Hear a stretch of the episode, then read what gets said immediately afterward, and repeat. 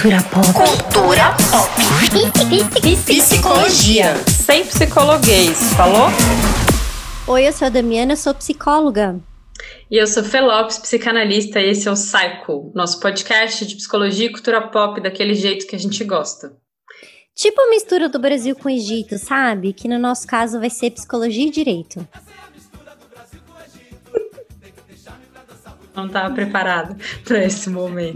Sim, galera. Hoje a gente vai falar com uma advogada. Como assim? A gente se mistura com essa gentalha? A gente descobriu que existem advogadas feministas e que elas são gente boa e muito necessárias. Glaucia, se apresenta pra gente. Oi, pessoal. Eu sou Glaucia Colebrusco, sou advogada, moro na cidade de São Paulo, atuo na área de direito de família e um viés muito bem recortado com a violência doméstica. E sim, eu sou a feminista. Glaucia, a gente quis convidar você para vir conversar com a gente, porque é, eu confesso que eu fiquei muito interessada quando eu assisti o episódio, o seriado na Netflix sobre a Elise Matsunaga, né, contando a história dela nos quatro episódios. E a gente queria um pouco conversar sobre essa situação, sobre as questões legais envolvidas, as questões do feminismo envolvida. E é, você assistiu, te impactou? Como é que foi? Olha, o convite foi muito legal. Eu, um, sou apaixonada por séries, filmes, eu adoro. Né? Quando, de terror é minha paixão, mas a gente não precisa falar sobre isso. E quando você vê um documentário de um crime que chocou o país envolvendo uma mulher, na hora eu estava louca para assistir e estava na minha fila. Aí o convite foi maravilhoso, né? E aí eu assisti os quatro episódios, assim, empolgadíssima. Eu gostei muito. É, vou falar mais de uma coisa cultural, né? Achei que foi um recorte bem feito da série sabe? Fotografia, acho que música, acho que ficou bem uma coisa bem sutil para uma questão que foi bem pesada, né? Um crime bem pesado. Então eu achei que foi uma coisa estruturada de uma forma bem tranquila. A todo momento eles falavam de fotos dos episódios, mas deixavam aquela coisa subliminar, né? Sem mostrar. E eu achei isso bem bacana. É, eu acho que vale a gente fazer uma recapitulação do, do que, que foi o crime, né, Dami? É isso que eu ia falar, né, Fê? Porque ele aconteceu em 2012. É, eu era uma eu criança lembro... naquela época. Eu também era um bebê. Eu lembro que eu estava é, terminando a faculdade de psicologia nessa época. E foi muito legal, porque eu acho que esse crime foi a primeira vez que eu realmente pensei sobre feminismo na minha vida, assim, porque eu estava super. É, a gente estava discutindo o caso em sala. E aí eu, eu super é, falando mal da Elise Matsunaga, né, acusando ela, julgando pra caramba. E aí uma professora olhou bem para mim e falou assim: é, ela já estava sendo picotada por esse cara por conta da violência psicológica há anos. Então, o que ela fez foi só colocar em prática algo que ela já vinha sofrendo há muito tempo dentro dela. Então, a psique dessa mulher estava muito picotada. Eu lembro que a professora falou isso para mim. Mas até então, eu não tinha ainda pensado sobre isso, porque foi isso, né? Foi um crime que aconteceu em 2012. O Matsunaga, ele era o herdeiro da Yoki, então ele era de uma das famílias mais ricas do Brasil. E aí, essa esposa diante da possibilidade de que ele fosse se envolvendo com outra mulher, ela enlouquece ali no momento, né? Isso foi o que a defesa acabou é, levando até o final, né? Ela perde os, a, a, a consciência ali, o sentido, e aí ela atira nele ele morre e depois ela vai esquartejá-lo para poder uh, tirar ele do apartamento lá, para poder é, distribuir partes do corpo dele lá por Cotia, que foi um negócio. Na época foi assim, em todos os lugares que você via falava-se desse crime, todos os canais de televisão falava-se desse crime. É, foi muito, muito comentado na época, né? Eu lembro. Não, e acho que tem uma. Antes de mais nada, queridos ouvintes, hoje Damiana não está dando spoiler, porque esse é um caso verídico que, se você não sabia o final, você não viveu em 2012 e não assistiu a série. Então, a série, já, você já começa assistindo sabendo o que vai acontecer. Então, hoje Isso. a gente pode dar esse bônus para Dami. Ela não está dando spoiler de nada, porque a Damiana é perita em dar spoiler. Talvez é... eu dê spoiler da série. Talvez. Não, porque não tem umas coisas assim que a série dá umas uns recortes que vão para a gente pensar o lado dela, né? Que eu lembro que na época isso não aconteceu, né? Tipo, nessa fala da minha professora, foi uma das poucas vezes que eu pensei sobre o lado dela. Porque todas as versões que a gente ouvia na época eram do lado da família Matsunaga, da, do, do Ioki, do, do, dono da Ioki, do cara. É claro que é um crime horrível, né, gente? Não dá para dizer é horrível, né? nada justifica você fazer isso com uma pessoa, é, é desesperador pensar sobre isso, eu não estou aqui defendendo o, o, crime, mas conforme você vai assistindo a série, eles vão construindo ali uma visão do lado dela, que para mim foi uma coisa inédita, assim, na época isso não aparecia na TV, assim. Eu acho que a série em si, uma coisa que me chama muita atenção, ela tem o nome da Elise, não é assim, ah, o crime X, né? Não podiam ter colocado, ah, o caso, não sei o Não, tem o nome Elise. Então, assim, é, é um spoiler, já você vê a perspectiva de defesa a ela. Então, isso não é uma surpresa. Sim. Porque eu acho que, assim, quem presta atenção nesses detalhes saca. A série tem o nome dela. Ela é narrada em primeira pessoa, né? É isso. Ela é narrada Sim. a partir da perspectiva dela, que em momento nenhum se isenta é, da culpa em relação ao crime, né? Eu, eu vivi um ato falho, assim, o tempo todo, desde que eu assisti essa série, que é eu ia falar que eu tinha assistido a série, eu ia falar para alguém assistir, eu falava, Sabe aquele, aquela seriada da Elise Samúdio? Elise... Eu também, eu escrevi no, no roteiro que ia te mandar, Elise Samúdio. Eu falei, não, é Matsunaga. Aí, em casa, meu marido falou, não, essa é a que foi morta pelo, pelo goleiro Bruno. Aí eu fiquei, nossa, é verdade. E eu acho que não é à toa que a gente faz esse crossover das histórias, acho que isso que eu queria te ouvir um pouco falando, porque essa é a grande diferença dos dois crimes, né? Se a gente for pensar. Ali ainda não tem um desfecho em tese na história do Bruno, né? Segue, Sim. até onde eu sei, sem a gente ter essa convicção de que foi ele, mas também é um escortejamento, também é um crime hediondo, e que a gente vê a diferença do tratamento quando a, o assassino é uma mulher e quando esse assassino é um homem, quando a vítima é uma mulher e quando a vítima é um homem. Isso foi para mim, assim, o grande ponto de questionamento sobre esse seriado, assim, eu, né?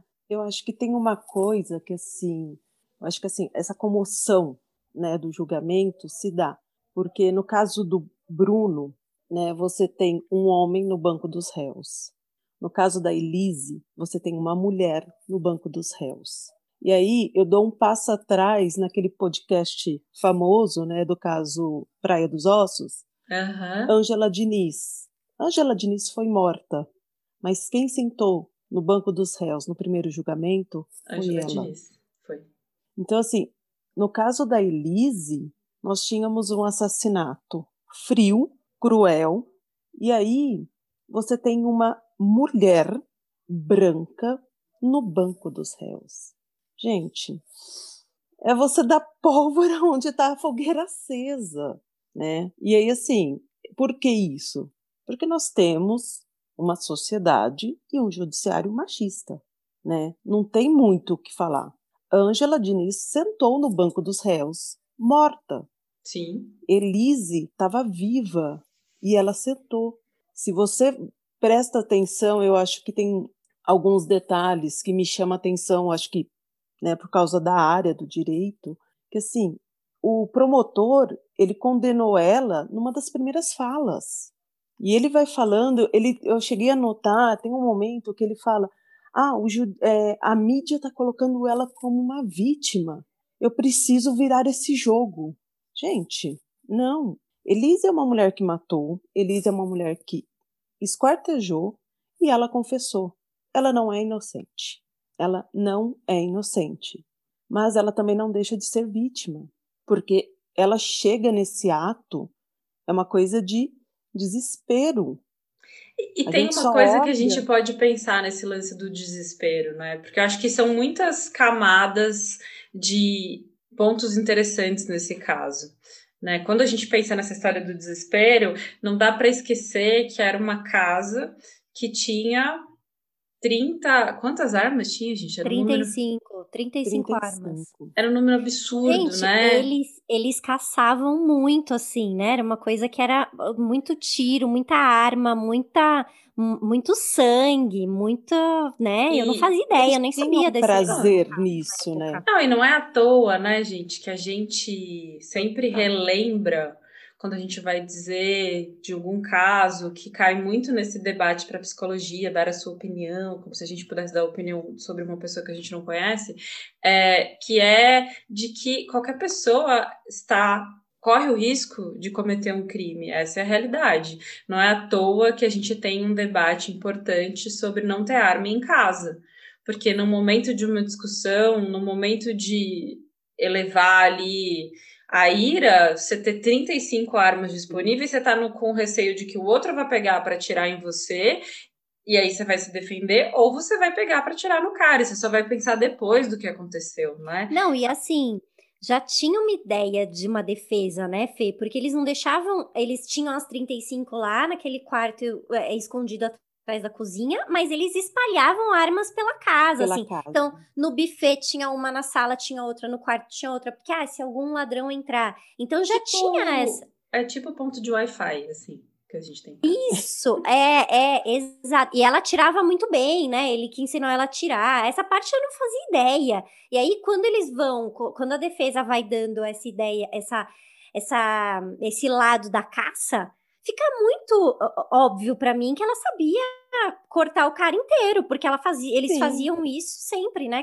E fora que ela tinha uma faculdade de enfermagem, Sim. né, no currículo dela. Então assim, é um, são somatórios que vão. Agora, então a quando... gente às vezes tem esses acessos de fúria. Sim. Quer dizer, quantas vezes você não está escrevendo, né? Vamos para um recorte mais simplório. Você está escrevendo alguma coisa importante, você erra, você não gosta, você pega aquele papel, amassa e joga fora. Isso Sim. é um acesso de raiva, de fúria, né? Mas estamos falando de uma folha de papel. Né? Tem um recorte que a gente faz muito, né? Então, assim, às vezes quando uma cliente me procura e ela chega naquela coisa de, olha, mulher que também cai naquele lugar de, ah, e ela apanha e continua com ele porque ela gosta. Não, não é isso. A gente sabe que são várias questões. E aí, às vezes, a gente traça planos né, para essa mulher sair de um relacionamento abusivo. Um deles é um plano de segurança, onde eu falo para a mulher: tá, você está em casa agora com ele, se começar uma briga, como você pode se proteger? Não brigando na cozinha, porque tem Olha objetos só. cortantes. Não brigando em banheiro, que muitas vezes tem tesoura. Não brigando próximo às crianças. Isso é plano de segurança para uma mulher num relacionamento abusivo. Agora nós estamos falando de uma casa com 38 armas, né? Então, assim, você vai para o quarto, você vai para onde? Só repente, isso já, tá já daria um debate. De exato, só isso já daria um debate sobre a importância do desarmamento, né? Assim, é, porque é isso, na hora da fúria e da ira, a gente não conhece o que é capaz de vir, né? Tem uma coisa em psicanálise que a gente chama de fora-clusão, que é esse momento que, sei lá, você abandonou o corpo ali. E você só vai se dar conta do que aconteceu depois. Então todo mundo está sujeito a Sim. viver um momento de foroclusão, né?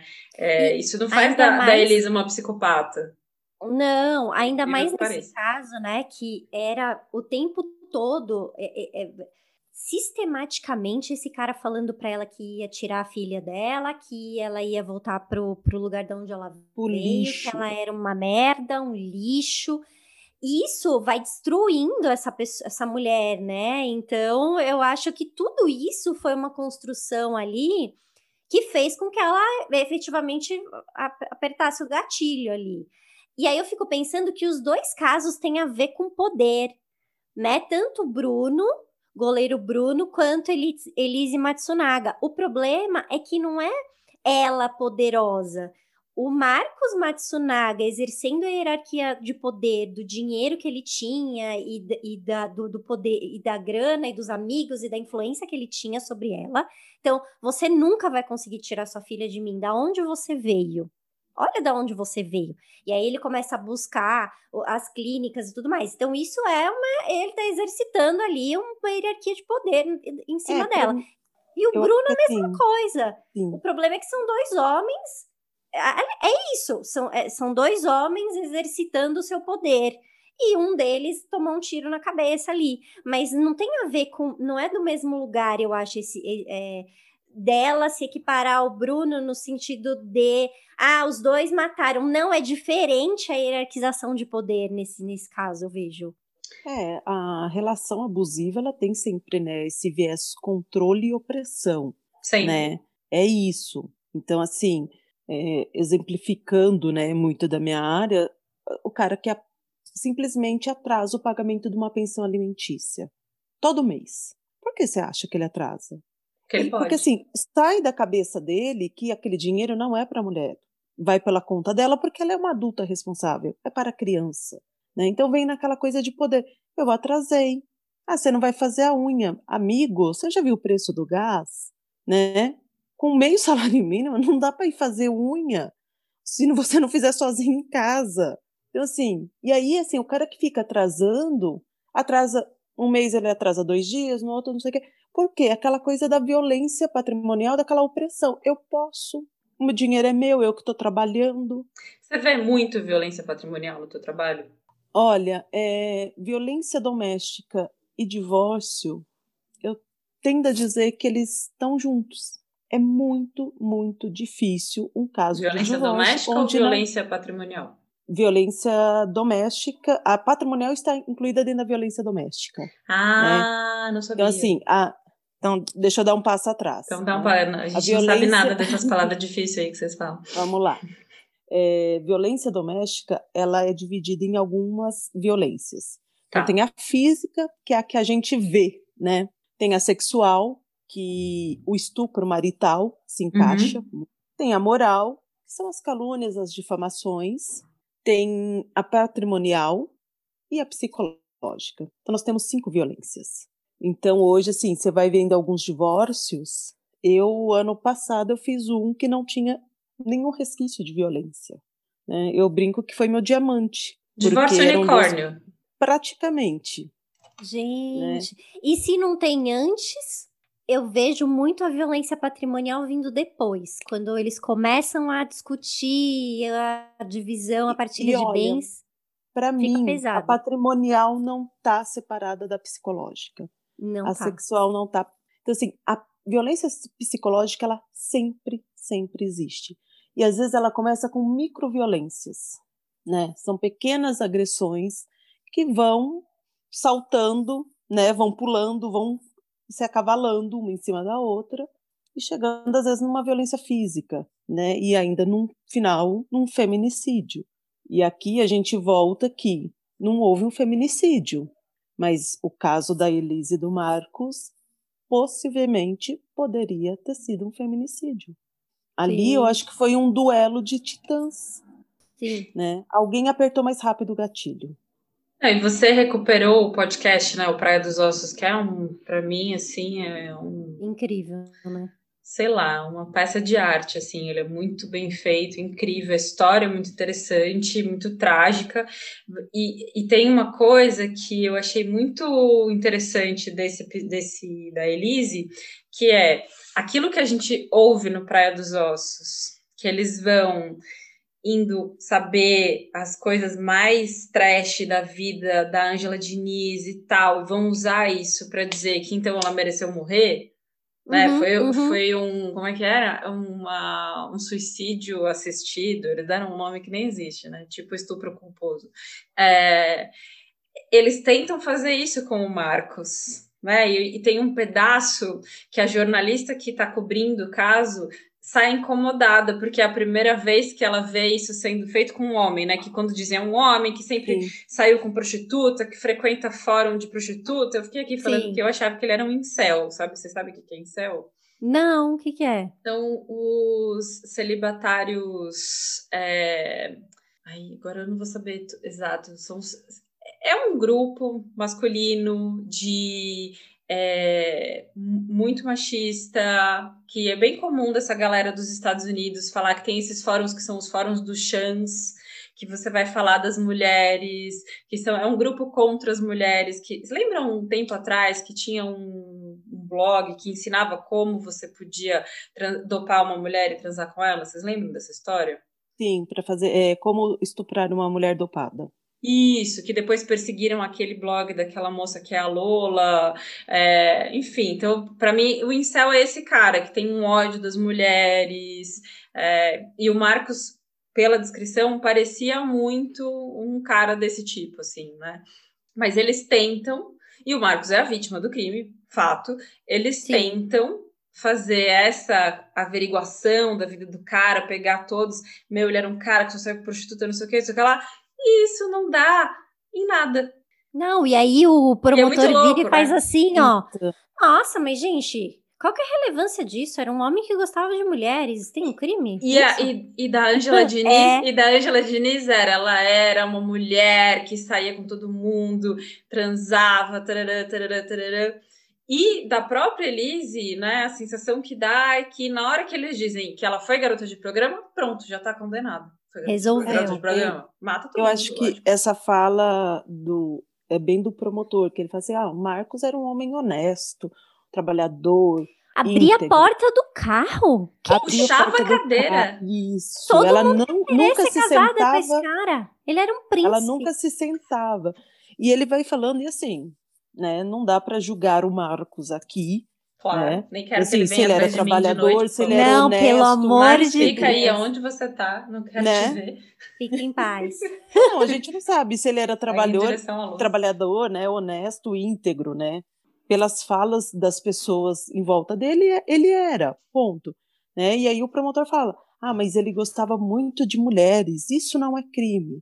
Aí você vem aquela coisa conservadora que ela vendia o corpo dela, uhum. né? Isso não pode. Não. Ela é promíscua. Essa ela é uma pergunta. Essa é uma pergunta que eu tenho para te fazer no, do teu trabalho.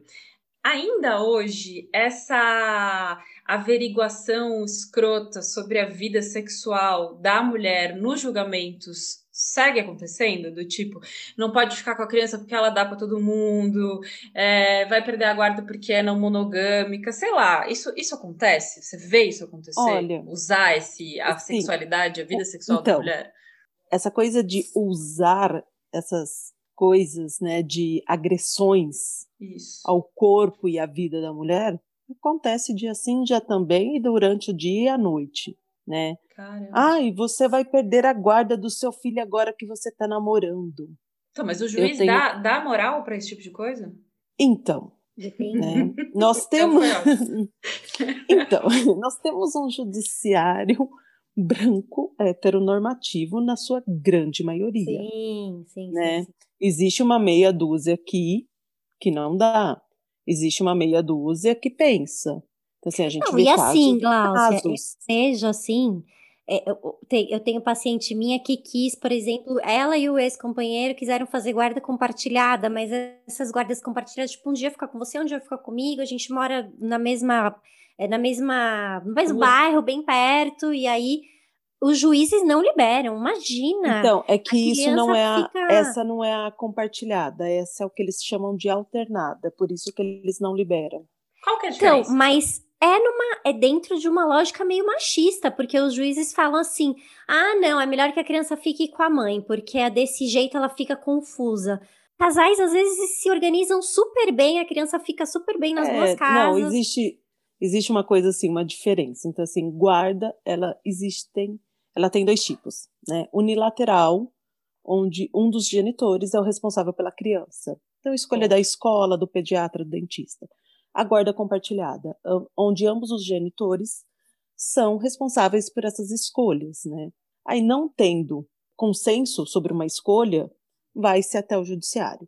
E aí tem a outra questão, que é o convívio, a famosa visita. É que a gente quem visita é a tia, colocar é o tudo primo. no mesmo pacote, né? Guarda e Isso. visita, mas Sim. são coisas diferentes. Tudo E aí existe, né, as visitas, né, que é esse convívio que a gente faz de uma forma onde a gente pensa em também compartilhamento de tempo, Sim. né? Então compartilha seu tempo entre as crianças de uma forma, né, que os dois genitores, né, se dediquem, porque senão a gente cai naquela história do trabalho invisível materno. Sim. Sim.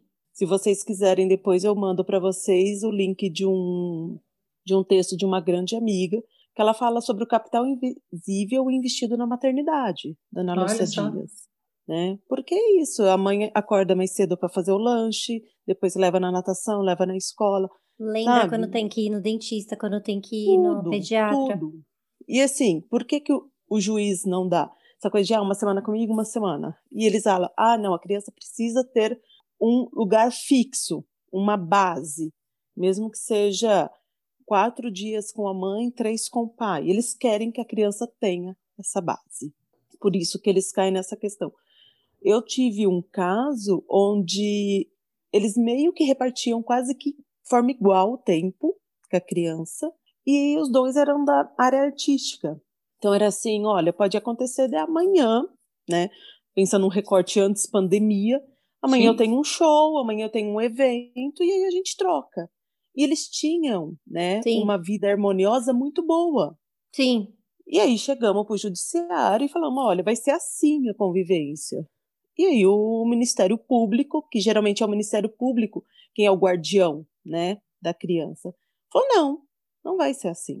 E aquilo eu falei, como assim não vai ser assim? Aí eu chamei o casal, eu falei, olha, então, eles tinham uma convivência tão pacífica que eu fiz reunião, os dois estavam jantando, né, e eu fazendo, eu falei, então, eu tenho que ter vergonha de dizer que alguém falou, não pode. E nós chegamos a consenso que íamos bater o pé, porque aquilo já estava acontecendo há três anos, que não tinha por que a criança agora entrar num ritmo apenas para agradar o Estado. E aí, nesse caso, o juiz concordou e deu do jeito que nós pedimos a convivência. Uhum. né? Eu acho que também é uma coisa de é, você alinhar com as partes. Olha, pode acontecer isso, leva para o judiciário. E um dos lados não concordando, né? A gente fala, olha, mas já funciona assim há três anos. Por que você vai bagunçar agora a vida de uma criança Claro. né, de sete anos de idade? Porque você quer que ela fique uma noite a mais na casa da mãe. Sim. E aí a gente conseguiu. Mas existe mesmo essa coisa, esse viés machista, né? De que a mãe. Eu falo, a guarda é uma coisa muito. Joga no colo da mãe. Né? Criança é responsabilidade da mãe. Tudo é da mãe. Isso é um machismo. Uhum. Né? Uhum. Temos genitores que são péssimos, milhões. Mas ainda temos alguns genitores que são muito bons, Sim. que Sim. querem compartilhar dessa convivência com os filhos. Claro, claro. Gláucia, eu fiquei com a sensação que esse documentário ele saiu por conta desse próximo passo que é a Elise poder ver a filha. Eu não sei, eu tenho a sensação que a defesa está construindo alguma coisa aí para que ela consiga eventualmente fazer essas visitas, que nesse momento ela é proibida. Então, É- mim, essa violência é essa, né? Então, isso que eu ia te perguntar, existe esse direito para sempre, assim, você poder fazer com que ela não veja mais essa filha? Então, e aí quando eles, eles explicaram Ela a questão perdeu? da saída, O poder familiar? Sim. per- ah, nesse Ah, momento sim, aí. É pra sempre. Mas, a, mas aí os advogados estão tentando fazer com que ela possa visitar, fazer visita monitorada por algumas Isso, horas. É, se você for pensar em casos de violência doméstica, onde Uhum. né, a mulher pede uma medida protetiva né, contra o ex-companheiro, né, e o cara quer ver ainda os filhos, muitas vezes o judiciário dá essas visitas assistidas. Então, assim, vários e vários casos a gente vê do cara que espancou a ex-mulher e ainda tem o direito à guarda compartilhada. Olha só. Tudo, né, vamos, vamos lá, Elise matou. Uhum. A Elise, né, picou o marido dela. E ela não pode ver a filha, talvez sozinha, não. Isso é um pré-julgamento meu, um achômetro meu. Mas por que não ver de forma assistida? Tem, tem algum, sei lá, algum livro, algum parâmetro, algum protocolo que diz não pode porque x, x, x, x, ou pode porque x, x. Tem, vocês têm um guia que diz quando pode e quando não pode? Então, nós temos, né? Um guia do, do direito. Ah, deve ter, né? Um Assim, bagulho que fala é, pra assim, mim não, é matou, tudo bem, esquartejou, já não pode mais. Não, matou em três pedaços, três pedaços não. Eles têm umas vírgulas assim que você fala assim, tipo, ah, Exceto- é, então, mesmo aconteceu no, no- na, na- na- nos ju- os jurados lá, né, que foram tirando os atenuantes, foram tirando os atenuantes, foram tirando os... Não, acho que não foi crueldade, mas eu acho que foi não sei o quê. Tipo, vai, cada vírgulazinha vai virando um negócio muito... É muito louco isso. Ah, não, né? é, se você for pensar assim, é uma, uma pessoa que mata um outro ser humano, né, não vamos pensar num, num caso de, ah, e antes ela sofria. Não, né? Sim, que, matou assim, uma pessoa. Você Matou, chegar matou. e matar alguém, é Sim, muito grave. precisa É ser, muito grave, é. sofrer algumas penalidades. Claro. né? Então, Assim, ela está pagando pelo que ela fez. Agora, por que, que essa mulher não pode ver a filha, sendo que nós temos vários e vários casos onde os homens agressores continuam com a guarda dos seus filhos, Uhum. né? Você acha que é porque ela a- é uma família rica? Olha, talvez se esse crime tivesse acontecido numa zona periférica, não tivesse tido tanta repercussão, né? Com certeza. Sim, a gente pode pensar muito em Eliette Safiotti, Quem é essa? né? É uma pessoa. Posso mostrar o livro dela para vocês? Pode, É claro. meu, é, meu, é meu guia. Eu amo, amo, amo. Gênero, patriarcado, violência. Uau. Olha. A Eliette era uma pessoa assim. Ela era uma professora da PUC, né? Uhum. E ela estudava muito gênero. Agora eu não me lembro se ela era advogada ou psicóloga. Total ato falho, posso descobrir procurar, isso em segundos para vocês. Mas ela fala muito de interseccionalidade, né? Uhum. Então a gente tem que sempre ver classe, raça Né? Uhum. e gênero. Então o caso da Elise é, passa por esses critérios. Ah, uma, Né? uma, uma, um Era uma mulher desse, branca matando um homem branco, uma mulher, né? Uma Da vida. pessoa, uma gata borralheira. Ela tinha uma vida de princesa. Essa fala pra mim, ela cada Não, vez eu que fala- pensando- né? Eu fiquei pensando que ele, eles estavam falando como se ele fosse o Richard Gere no Pretty Woman, assim, sabe? Pois é, Nossa, gente, total. É o príncipe. Assim, todo mundo ia querer casar com esse cara. Eu falava, Deus Puta me esquisitão, livre, 38 casar com um armas em casa. É E doido, quer que eu mate bicho, Deus me livre. Ainda talvez É. poder iam votar no Olha, Bolsonaro os é. Sem dúvida. Ah, aquela coisa autoestima de do homem hétero gentileza, branco. né? Colocada como uma coisa de. Gente, Ele era gentil, se ela você tinha tá que perto de uma aceitar. pessoa, você não pode, às vezes, segurar a cadeira. Vai, vamos lá, um recorte de uma pessoa idosa. Você abre a porta para ela. Eles colocam essa coisa de gentileza dele, né? Como um, um diferencial tamanho. É, a soci... Ela é Né? socióloga, Eliette. Socióloga marxista. Sociólogo, é verdade. É, é um livro que, assim, eu recomendo muito, muito, muito. Muito legal. E, e assim, ela traz essas, esses viés, né? E Eu você acho vê isso acontecer no teu dia a dia, assim, nos teus, nos teus, não sei como é que chama, atendimentos, casos. Os causos Casos. ou tretas. tretas, as tretas Eu que brinco você que se eu assim, cuido da treta dos outros. Isso, Mas é, mas é Tem verdade. muito, tem muito, porque assim, são casos e casos, né, onde as mulheres têm que compartilhar a guarda dos seus filhos com seus agressores. Isso deve ser muito e porque difícil, no né? caso da Elise, ela não pode ver a filha. Sim. Eu tenho um amigo constitucionalista que ele fala a Elise só conheceu o poder do Estado na hora de ser condenada. É Só nesse momento que ela conheceu o poder do Estado, É verdade. né? E tem muito essa questão de, de classe, no caso dela, né? Então, assim, o direito, o dinheiro que a família dele tem influenciou muita coisa, muita coisa. Não tem como negar. Com certeza. Não, e é, É, isso, acho que- né? É difícil.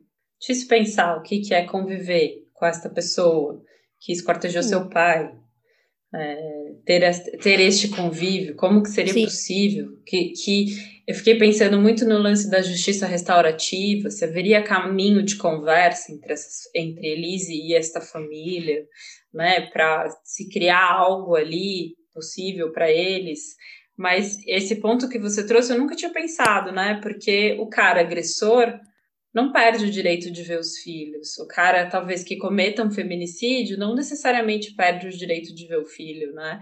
Ela é, assim, absolutamente. E é curioso que tem um detalhe da história, que aí já puxando muito para psicologia, que eu fiquei pensando, que é que essa criança, até muito recentemente, não sabia de nada disso. Achava que era filha dos avós.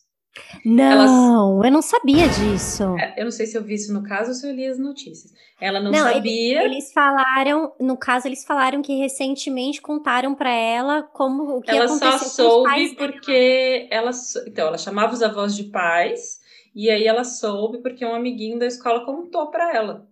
Putz, que E aí cagada. eu fiquei pensando no BO, que é você nunca ter sabido disso. Nossa. Ao mesmo tempo, o BO que é você saber disso. Porque é lidar com um nível de informação, de violência sobre a sua história muito, né, assim, mas que é a história daquela criança, porque ela era, ela era bebê quando ela... Ela tinha um ano e meio. Quando... Um ano então, e meio. Então, ela não tem ela tem memória. Um... Do... Ela vai Deve fazer... ser difícil. Ela... 2012? É, 11 anos, é. Então... Sim, eu tenho quase 10. Eu imagino hoje a cabecinha dele chegando e assim, olha, eu não sou sua mãe, eu sou sua avó, porque a sua mãe matou, matou seu, pai. pai. Não, e assim, o amiguinho da escola contar, gente. Claro que as crianças iam saber dessa história, né? Ele... Isso, isso tudo antes do documentário, tá? Tipo assim, nem tinha saído sim, ainda. A sim, família sim. tentou muito segurar o documentário, né? Para que não acontecesse, Lógico. justamente porque isso é, remexe no caso e faz a gente falar em primeira pessoa sobre Elise, falar bem hum. da Elise, de certa forma. Né? Eu acho que não é falar bem da Elise eu acho que é colocar um pouco daquilo que a gente fala, do nosso sim, silenciamento. Sim, sim. É, tô falando e... da perspectiva da família, né? Pra, da, da, perspectiva da família, a gente está falando do, do, algoz, então eu não posso falar deste algoz. Ele não deveria ganhar um destaque na Netflix e um seriado. Quem deveria ganhar Sim. o seriado é Marcos, que foi a vítima. A gente tem uma leitura, e aí, independente de gênero, muito maniqueísta, né, quando a gente vai pensar nessas questões. É, por isso que eu até lembrei dessas questões da justiça restaurativa e tal, que vai lá tentar fazer esse caminho de conversa, né, entre aquele que foi violentado e aquele que violentou, e qual, se há possível. Né, a Elise parece muito querendo construir esse caminho de conversa, assim, que eu acho bem difícil que ela encontre portas abertas, é, na realidade. Tem essa coisa muito importante, né, de assim, ela perdeu todos os direitos dela. Todos. É de uma forma muito ágil. E nós estamos falando do judiciário brasileiro, que ele não que anda é ágil, de tartaruga. ele é burocrático, ele é lento, né? Sim. Então, aí volta a questão da Angela Diniz, o quanto demorou muito. o condenado. Sim. E aí você vê quem estava no, sabe, quem ia ser condenado era um homem. Aí volta Rico. Elise, uma mulher. E ainda assim, o estereotipo ela loira, né? Ela foi prostituta. Uhum. Que é uma coisa mais brilhante para o judiciário condenar. O caso do Bruno é de que ano? No Cerrou também. O Bruno é 2006, 2008. Caraca, olha só, o dela é ah, 2012. Antes. Não, o Bruno esses dias estava goleiro de um time aí, que aí o pessoal começou a fazer um, uma, isso, uma manifestação na internet, aí o, o time ia perder patrocinador, aí mandaram ele embora, porque ele estava sendo contratado pelo time para jogar. Posso de Calda, talvez? Três. É, era, era um time B, assim, mas sim, é, sim. Mas estava sendo sim, sim. Na, na então, área dele. Pra, pra gente, coisa... gente não, não, a gente não encerrar na depressão, você que está aí na linha de frente com a galera, você percebe avanços? Porque eles falam lá de um, um 2000, de que de 2012 para 2016 mudou muito. No, no podcast que fala da Angela Diniz também diz que de para o início da década de 80 mudou muito. A gente tarará, mudou muito mesmo. A gente realmente. Então. O que mudou? O que, o que mudou e o que, então. precisa mudar, Glaucia? Conta para nós. Então, eu acho que assim, é, a cada ano né? Eu acho que essa coisa de equidade de direitos, ela vai ficando mais pulsante, né? Mas aí a gente vê, nós vivemos hoje numa onda de um moralismo, um conservadorismo muito grande. Vamos citar Simone de Beauvoir, né? Basta uma crise para tirar os nossos direitos. Uhum. Então, não sei se de 2012 para 2016 teria mudado muita coisa mas você vê que talvez as narrativas pudessem ser diferentes. Né? A gente, por exemplo, no Brasil tem tratados internacionais que condenam essas violações acontecidas, no caso pelo delegado, pelo promotor, né? A Convenção de Belém, que é de 1994, o Brasil assinou e ratificou, ou seja, ele é signatário. Então, assim, essas agressões que a Elise sofreu, essas violações, né, de ela era uma prostituta, porque isso qualificou a pena dela. Sim. Significou aumentou por ela ser prostituta. Vou fazer só um, um, pare, um uma vírgulazinho, o caso da Mariana Ferre. Aquela Sim, estrupo, estrupo foi ótimo. Estupro, gente, estupro culposo. Pouso. Isso, Era, foi, foi, emoção, foi anteontem, gente, foi ano passado. Foi em 2000 e... 2020, setembro de 2020. É assim, é uma coisa que aquela audiência dela, a convenção de Belém do Pará, né, coloca isso como uma violação de direito humano contra a mulher. Então, talvez, é, eu não sei se nós temos avanços, porque nós damos dois, três passos para frente e quatro para trás. Talvez as narrativas sejam diferentes. Né? A gente vê a nossa irmã argentina colocando algumas coisas em destaque, alguns avanços. Né? Aborto né? legalizado. Em algum momento vai chegar o aborto, a questão de reconhecer né, o trabalho da mãe né, como uma coisa computável para uma previdência, né? Então, assim, a gente não tem mais nem aposentadoria, né? Nem para quem não é mãe. É, nós temos assim, eu acho que assim, nós estamos vivendo uma onda conservadora. Sim, nós estamos a gente tá direitos. Nós temos uma criança de 10 anos que é estuprada e tem que entrar escondido num porta-mala. Sim, para poder fazer um aborto legalizado e aí, por sim, direito. E aí você pensa na Elise em 2012, em 2016. Será que teve avanço? Esse caso da menina que fez o aborto foi ontem. foi ontem. Foi. Foi, foi. Né? Eu acho que as narrativas elas estão sendo construídas de formas diferentes. E claro, né? Acho que você trouxe, a Dami trouxe, não aqui no podcast, mas quando a gente estava trocando ideias sobre essa pauta, que tem uma coisa que não dá para a gente terminar de falar sobre esse, esse, esse seriado sem dizer, que é que é um seriado que traz a história narrada em primeira pessoa de uma assassina brasileira, tal, branca, loira de olho azul. Isso. Confessa. Ela Não, é branca, loira de olho azul, né? A, a, a, este caso sobre a X, a fulana da periferia, negra, retinta, não ia virar seriado no Netflix. Inclusive, a, ela talvez não fosse. Inclusive, talvez ela não vizinha. casasse com o Matsunaga também. É, talvez o Matsunaga é. não casasse, nem casasse com ela. O, o, a vizinha falou ah, conheci a mãe dela. É, não era, não era Clarinha igual a ela, porque ela era tão bonita, Clarinha, né? Como que cometeu um crime? Então tá lá. Gente, a, a, a Patricinha da Cracolândia, vocês viram dessa semana? Vi a Patricinha da Cracolândia. Gatinha Isso. da Cracolândia, sei lá, um bagulho assim. Ah, não, é gatinha. Não, não sei. É, é, é Talvez gatinha. É acho que é sei gatinha. Lá, gatinha da Cracolândia. Ela nem, ninguém chama ela de traficante. Ela é a gatinha da Cracolândia. Eu que, que passar na Cracolândia é. capaz que me chamem de traficante, pobre de mim. Eu acho que eu acho que é isso também, Fê. Eu acho que eu fico Sim. questionando isso, assim. É claro que eu assisti, né? Você falou para, você falou: "Ah, vamos, vamos ver, vamos fazer um episódio, legal". Mas assim, eu já tinha visto a chamada, eu falei: "Cara, por que que eu vou assistir isso? Sério? De novo esse Porque negócio?". Aí a Fê mandou eu assistir. E eu gostei de assistir, achei legal assim, porque mudou essa minha perspectiva em relação ao crime, mesmo eu ouvi de outro lugar. Mas eu fico me questionando isso, assim, né? Quem que tem o direito de ter uma série na Netflix? A Suzane von Richthofen mesmo, matou os pais. Ela sai, qualquer coisa que acontece com ela, todo mundo chama atenção. Nossa, mas uma menina. Gente, mas eles tinham dinheiro. Nossa, mas ela é tão bonita. Então, assim, as pessoas, elas se apegam mesmo, né? Porque tem essa identificação, eu acho, né? É, de você, putz, mas ela tinha tudo, ela era uma princesa, uma gata borralheira, eles falam na série, né?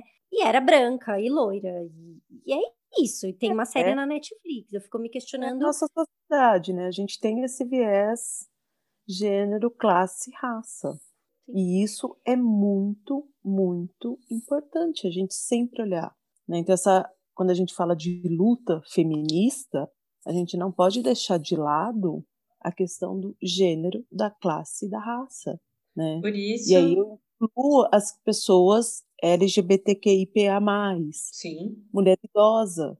Sim. A gente não faz violência contra a mulher idosa.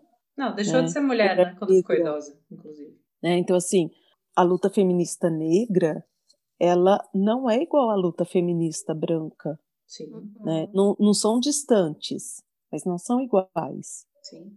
E quando você fala, ou você abraça, ou vira uma luta egoísta. Então, assim, essa, a, a figura da Elise é uma figura muito estereotipada do que uma sociedade gosta.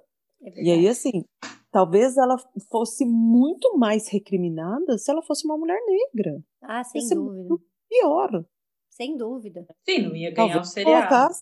Não, ela não, não ia ter. É, Bom, a gente não pode falar, né? Porque, ah, e se, se, se, a gente não, não tem a certeza, mas assim, a gente sabe que as mulheres negras, elas são colocadas no, na parede de fuzilamento por muito, menos do que a Carol Conká. Eu tava pensando nela mesmo, assim, então eu acho que é importante a gente fazer esse recorte aqui por também, isso. porque a série é por, porque ela é, tava numa família rica, porque tem essa fantasia da Cinderela, porque ela era uma mulher branca loirinha, que veio, ah, veio vir prostituta e conseguiu casar com, com o cara da Ioki, e aí a vida dela tava tão boa, várias vezes eles falavam, ah, mas por quê? Ela tinha tudo, aquela moça, pô, o marido que traía ela, puta escroto, que xingava ela o tempo todo, tudo o quê? Deus me livre ser casada com aquele homem, pelo amor de Deus, né? Parece que o dinheiro banca. Vamos colocar um começo nosso, né? Numa casa com armamento pesado. E aí volta essa coisa de gênero, classe e raça. Quantas casas na periferia poderiam ter esse monte de armamento? Ai, eram legalizadas. É... Não. Né? Por assim, isso, amiga falo... que está ouvindo este podcast, a dica que fica para você é: se você está passando por uma situação no seu relacionamento, se você está pensando em se divorciar, se você. Contrata a Gláucia, contrata coleguinhas da Gláucia. Porque uma advogada feminista que faz essa intersecção, gênero, classe, raça, Ai, tá raro, faz toda a diferença. Porque o judiciário que você vai encontrar lá na frente, a probabilidade dele ser contra você é muito grande. A gente uhum. sente muito de ter que te dizer isso, mas esta é a realidade poucos são os casos que a gente tem, eu também tenho, a Dami tem, de situações que, meu, o divórcio dá super certo e é, são um casal muito mais legal separado do que pareciam quando eram juntos. Sim. Mas a verdade é que, cara, procura, tem advogado que já tá sabendo do rolê, não tem mais só aquele tio advogado que a sua prima te indicou, que tá é, de terno, e o tiozão que o escritório dele cheira mofo. A vida já andou, cara. Tem muita gente mais interessante que vai saber dialogar com você sobre outras perspectivas e defender o que você precisa para construir uma separação ou uma proteção para você mesmo. É isso. Isto. Amei! Nossa, muito obrigada. Foi uma aula. Meninas, agradeço. Que rufem os tambores, porque está entrando no ar o quadro Dicas e cartas dos ouvintes. Vamos lá. De série, filme, Ah, música. do que você quiser. livro. Dica pode ser bagaceira, dica pode ser no tema, pode ser o que você quiser. Esse livro que você Ah. indicou, se quiser indicar ele de Esse novo. livro ele é de Safiote, gênero patriarcado violência. É muito bom. Tem um outro de uma norte-americana, Rebecca Sloan, Sloanit, né, que chama A Mãe de Todas as Perguntas. Confesso que quando eu vi a chamada desse livro, eu falei, hum, coisa estranha. Ele fala sobre silenciamento, o nosso silenciamento é muito bom, né? Aí uma série que eu me apaixonei, que parece novela do SBT dos anos 80, Netflix, coreana, Pousando Gente. no Amor. Gente, Olha, Adoro. uma paixão. Assistam, Deixa eu e coloquem fé. Depois do terceiro episódio, tudo muda. E vai mudando, vai melhorando. Os três primeiros é bem uma novela dos anos 80 do SBT, passada às três da tarde. Jesus. Mexicana. Sabe aquelas bom, novelas bem caricatas? Sim. Bom, Pousando no Amor, Pousando no? Amor. Boa. É para você distrair um pouco a mente, porque eu acho que Depois de um amor com 90. assassinato, pouse no amor coreano, entendeu? É isso. Essa é a moral da história. do norte, só posso adiantar isso. Ah, Mas é uma achei. série muito bacana. E Ai, eu acho que uma dica valiosa é que se você está passando por um relacionamento abusivo e tá difícil de sair, é difícil mesmo, né? É assim. A gente não consegue um dia acordar e falar, vou sair desse relacionamento e sair de uma só vez. É uma construção. Uhum. E aí eu volto àquela minha dica, né? Se houver brigas com agressões, saia da cozinha, saia do banheiro, saia de perto das crianças, é, saia de perto das crianças, né? E uma outra dica meio de ouro é tenha sempre uma bolsa com documentos, uma troca de roupa, porque numa fuga de uma violência muito extrema, é bom você ter uma bolsa perto de, da saída de casa, com algum documento, um pouco de dinheiro para você pegar, pelo menos pegar um ônibus, né? Então são dicas para mulheres que querem sair de relacionamentos abusivos que podem salvar. E agradeço, meninas, amei. A única coisa que vem na minha cabeça é o perfil das justiceiras.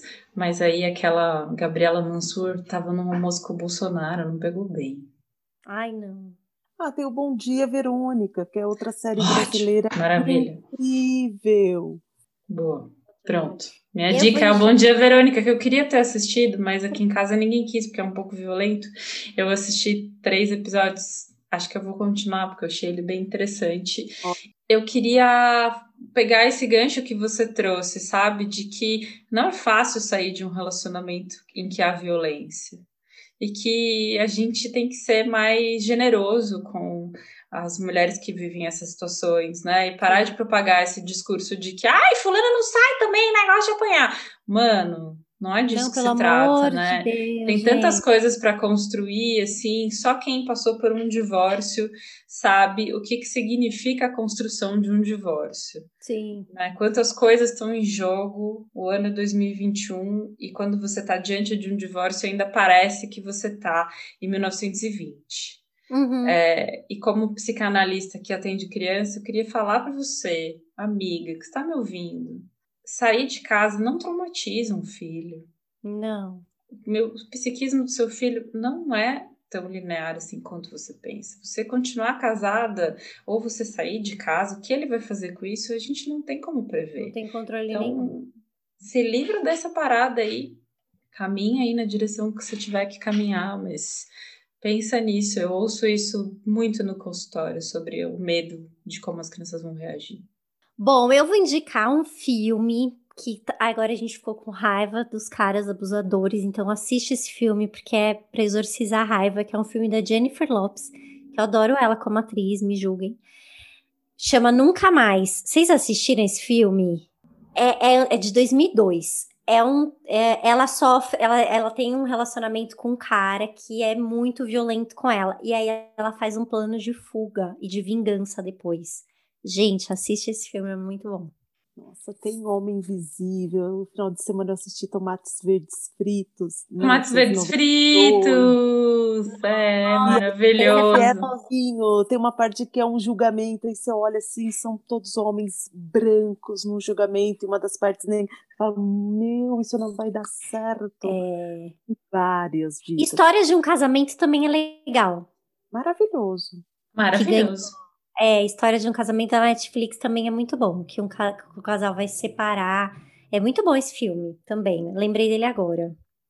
É isso que eu tinha para indicar. Muito obrigada, Gláucia. Ah, obrigada, um Gláucia. A gente chamou. Você, aqui. Passa, você tem suas redes Você tem rede social para passar para o pessoal te achar? Tenho sim. Eu tenho um Instagram que é Glaucia Colebrusco. Lá vocês podem me achar. O perfil tá fechado porque algum tempo atrás a família sofreu algumas perseguições, então eu preciso ver antes de aceitar as pessoas, mas vamos lá, quem precisar, me segue lá, tem Facebook, pode falar com as meninas para pegar meu telefone. Nenhuma mulher sai Nenhuma sozinha. Mulher. A gente precisa de rede. rede Boa. Rede Perfeito.